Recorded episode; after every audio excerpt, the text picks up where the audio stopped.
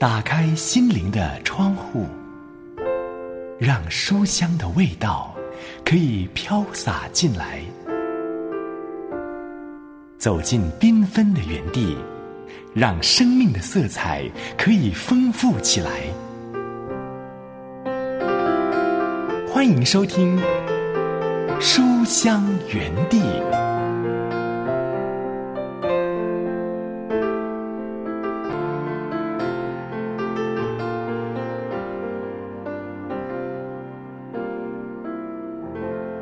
的书香家人，喜欢读好书的好朋友，平安刘文问候你，好开心又来到这两刻钟，可以陪伴你一起来读好书。最近在小组的聚会当中呢，我们有一对夫妻提到啊，他们两个人的差异是非常的大的。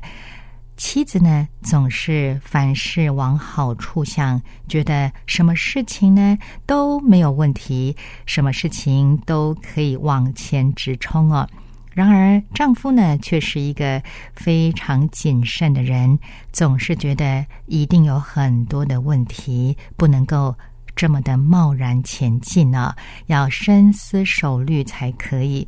这对夫妻其实是一对传道人，非常的可爱哦。他们还很年轻，开始牧会，但是在我们当中呢，我们却看见上帝所配合的是如此的奇妙，他们的互补非常的好。但是我们也知道呢，夫妻在相处当中，一定也需要很多的磨合的。有时一个人信心很坚强，那么另外一个人呢信心软弱的时候，我们就需要去互相扶持。是的，一个基督徒也会有信心软弱的时候，这时我们需要的就是互相的陪伴。在小组当中，我发现就有这样子非常美好的见证啊。当一个人信心软弱，其他的人就可以给予他安慰和支持；而当一个人信心坚强的时候，他也可以分享他美好的见证，来鼓励其他的人。或许你现在正是信心软弱的时候，刘文多么的盼望，透过这两刻钟，可以带给你一些安慰、鼓励和帮助。我也非常的乐意为你祷告。如果有任何的需要，都欢迎你写信来给我。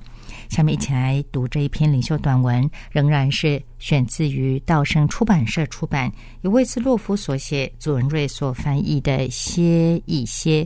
今天为你选出的这一篇主题是信心。经文在希伯来书第十章三十五节。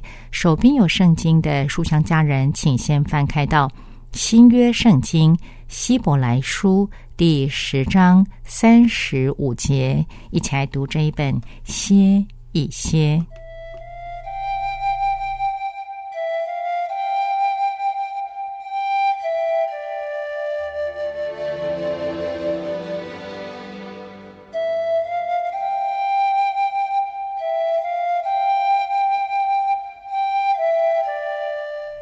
希伯来书第十章三十五节。所以，你们不可丢弃勇敢的心，存仗的心必得大赏赐。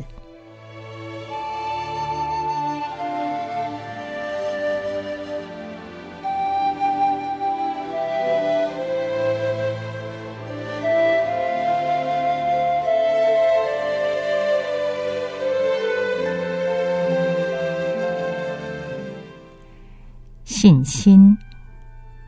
一个人可能特意丢掉某一件东西，因为他再也不需要那件东西了。但是我们通常不会特意丢弃我们的信心或是勇敢的心。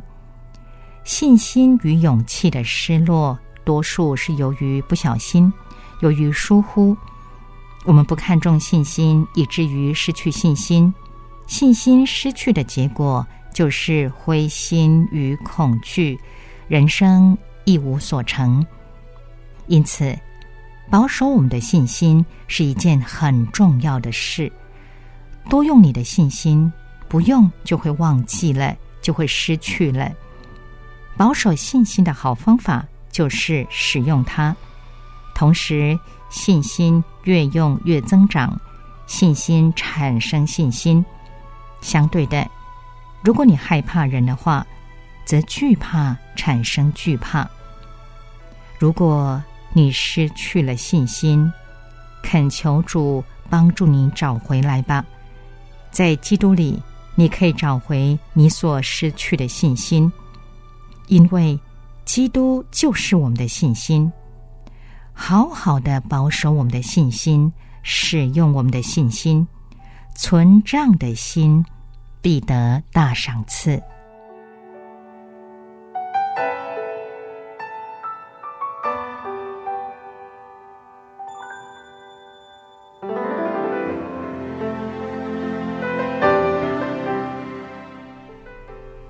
让我们一起来祷告，亲爱的主啊，当我失去勇气奔走这条信心之路时，恳求你帮助我，紧紧的依靠你，赐给我勇敢的心，跟随你的脚步，直到得到你永恒的奖赏。这样祷告是奉耶稣基督的圣名，阿门。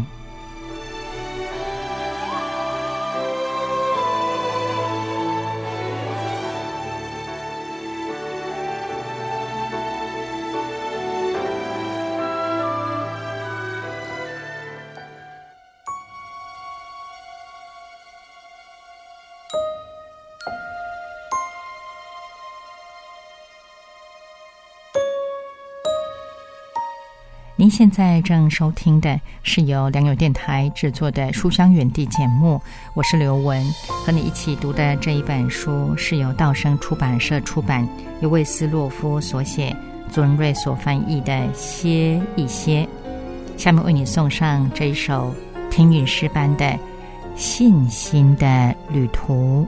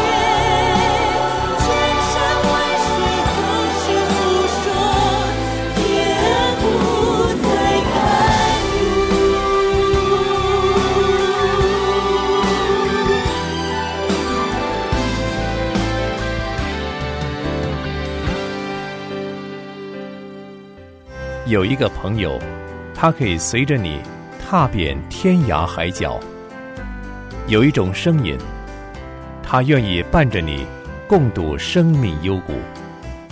漫长人生旅途中，能否将他们放进你的行囊里，时刻对你轻声细语？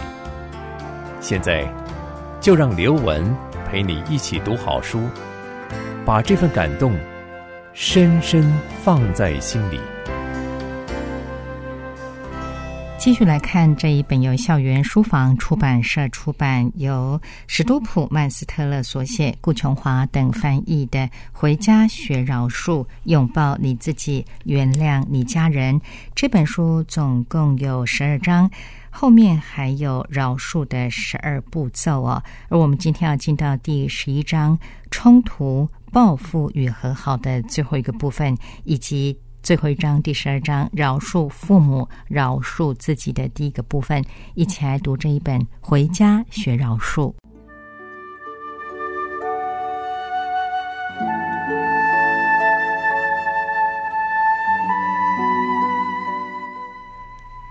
倘若我们仔细策划好如何与对方开诚布公的谈，如何致力复合。并且正确的调整过我们的心态及期待，那么这些努力对医治的过程会产生很大的帮助。在第一章，我们读到丽蒂的故事，她遭到继父性骚扰，母亲也完全知情。丽蒂与她的治疗师都认为，与父母面值，把过去发生的事实及这些事对他所产生的影响都谈开来是很重要的。丽蒂花了几天的时间写下她想告诉父母的话，也和治疗师讨论过，又在支持小组中预习了一遍，甚至有其他组员扮演他的父母，给丽蒂机会练习应付不同的反应。到那一天，丽蒂的表现完美无瑕，他没有怪罪父母，没有情绪失控或大发脾气，他只是以冷静客观的态度。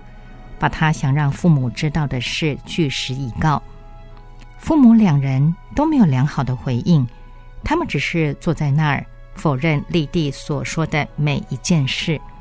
他们的态度从容有礼，不过在否认的事上毫不让步，甚至当丽蒂的治疗师试着开导他们，他们也置之不理。不过丽蒂是有备而来的，她经过排练。知道他们可能会否认一切。谈完后，他与其他组员分享，他觉得好轻松，仿佛卸下千斤重担。他说：“就好像我把事实真相摊在桌上，他们可以随意决定该如何行。如果他们想要置之不理，那是他们的事。可是，至少这不再是我肩头上的重担了。”丽蒂的故事说明了，即使无法言归于好，仍可寻回心灵的平安。丽蒂找回了平安，她必须试试复合是否可行。虽然结果是否定的，但她也不会因此困惑迷乱。她知道饶恕与复合是不同的两回事儿。他也知道，无论有没有与父母和好，他已经饶恕了他们。他已经尽己所能，做了他该做的每一件事。如今，他已经卸下过去所背负的重担，获得解脱。凡是走完饶恕过程的人，都是心满意足的，因为他们知道，虽经历伤痛，仍能够存活。不仅存活，还更雀跃茁壮。不论创伤有多深，痛苦有多大。一旦饶恕了，我们就不再是受害者，也不只是生还者，而是得胜者。我们披荆斩棘，赢得最终的胜利。我们也学会了爱。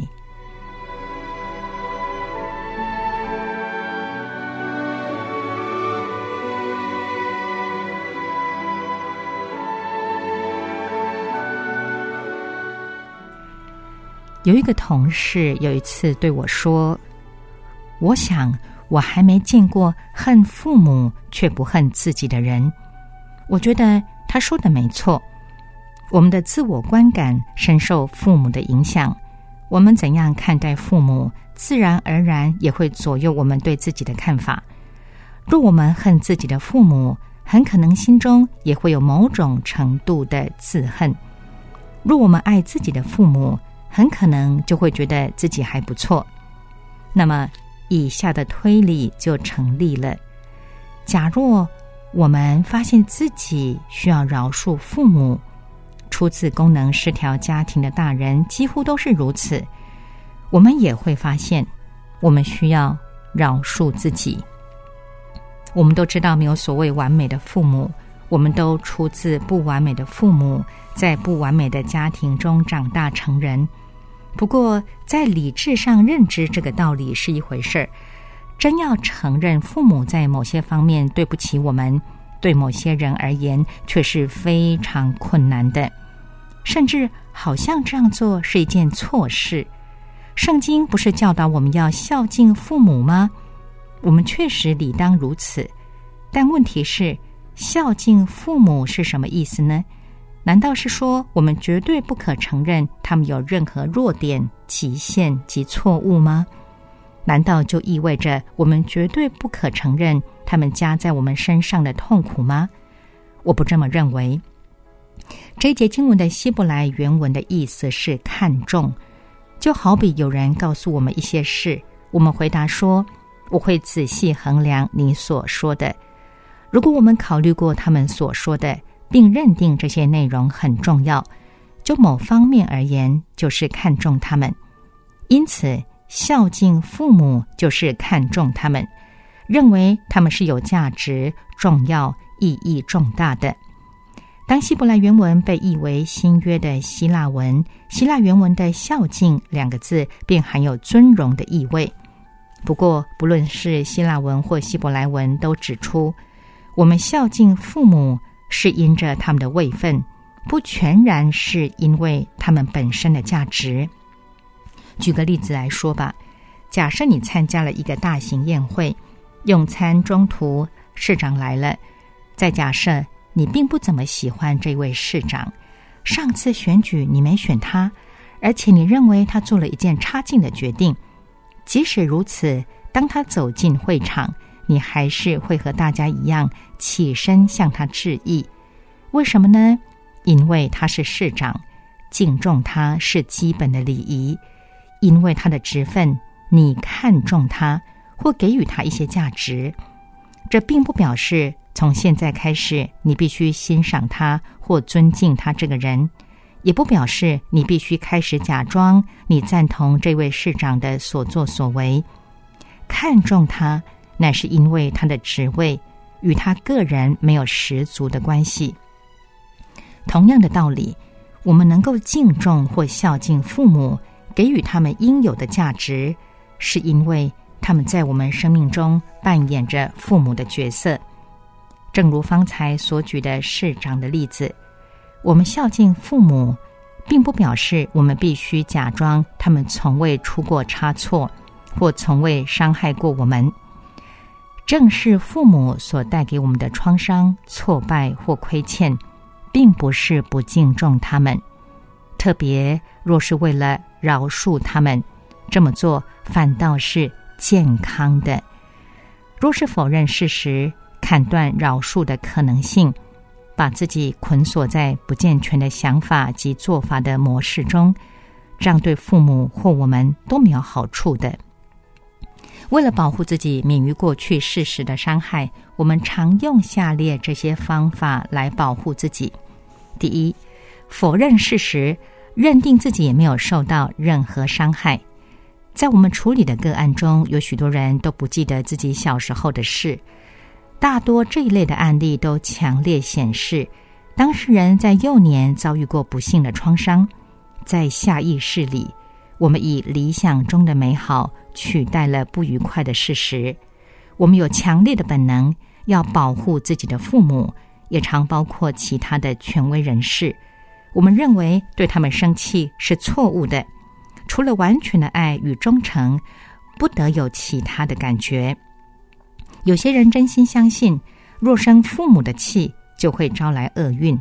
有个叫雪莉的女孩告诉我，我一定会短命的。我问他为什么，他指出圣经中要孝敬父母的诫命，使你得福，在世长寿。他说：“我给我爸妈惹了好多麻烦，我想我会自食恶果吧。”我必须向他解释，这是对全人类的劝诫，关系到社会的福祉，而不是用来审判个人的。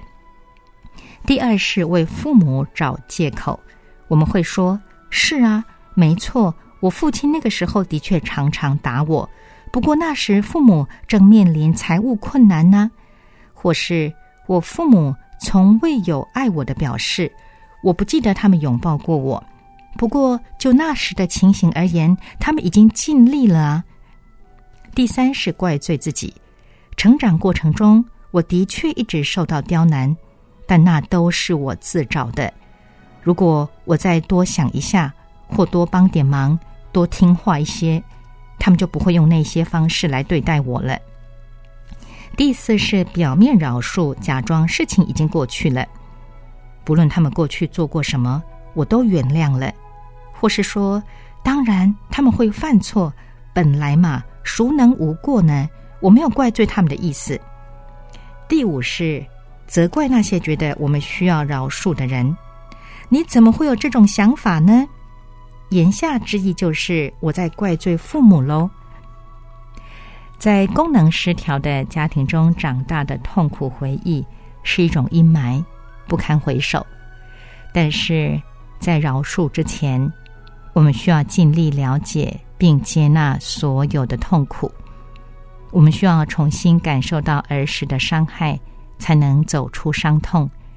当我们进步到能够客观的看待父母，才能开始迈向饶恕的过程。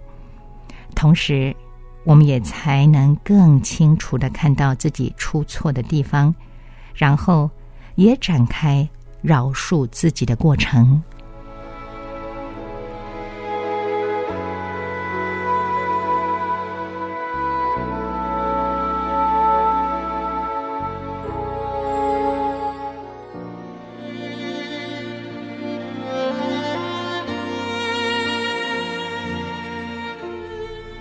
现在正收听的是由良友电台制作的《书香园地》节目，我是刘文，和你一起读的这一本书是由校园书房出版社出版，由史都普曼斯特勒所写，顾琼华等翻译的《回家学饶恕，拥抱你自己，原谅你家人》。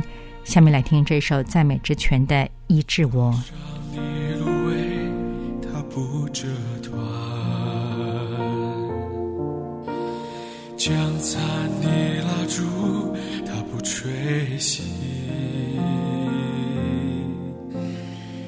生的年岁，在他手里，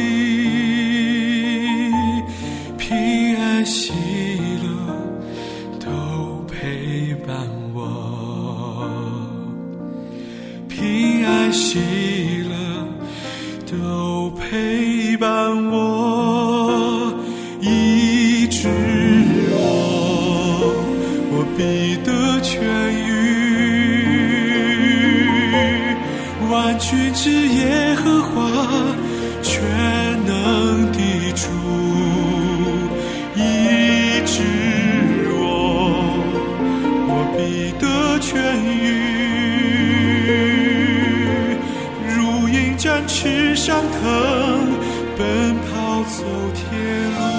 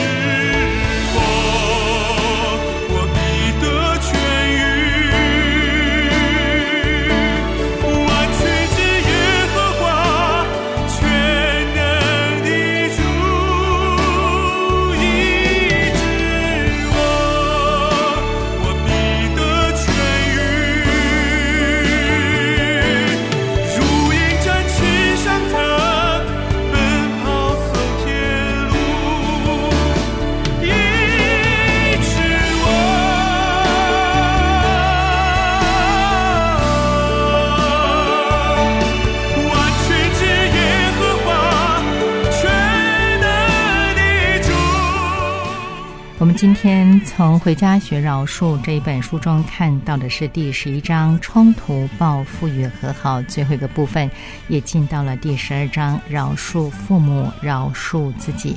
在下一回会接续看到第十二章，不要错过了。来到节目尾声，要和你说再会了。再一次邀请书香家人，若是听完节目之后有任何的感想，或者是有需要留文为你祷告的事项，都非常非常欢迎你写信来给我。来信请你寄到书香园地的专属电邮信箱，汉语拼音书香 at 良友点 net。如果利用短信，请来到以下的短信号码：幺三二二九九六六幺二二幺三二二。九九六六幺二二，请注明给书香园地的刘文收就可以了。我们下回节目时间再会，愿神赐福保护你，拜拜。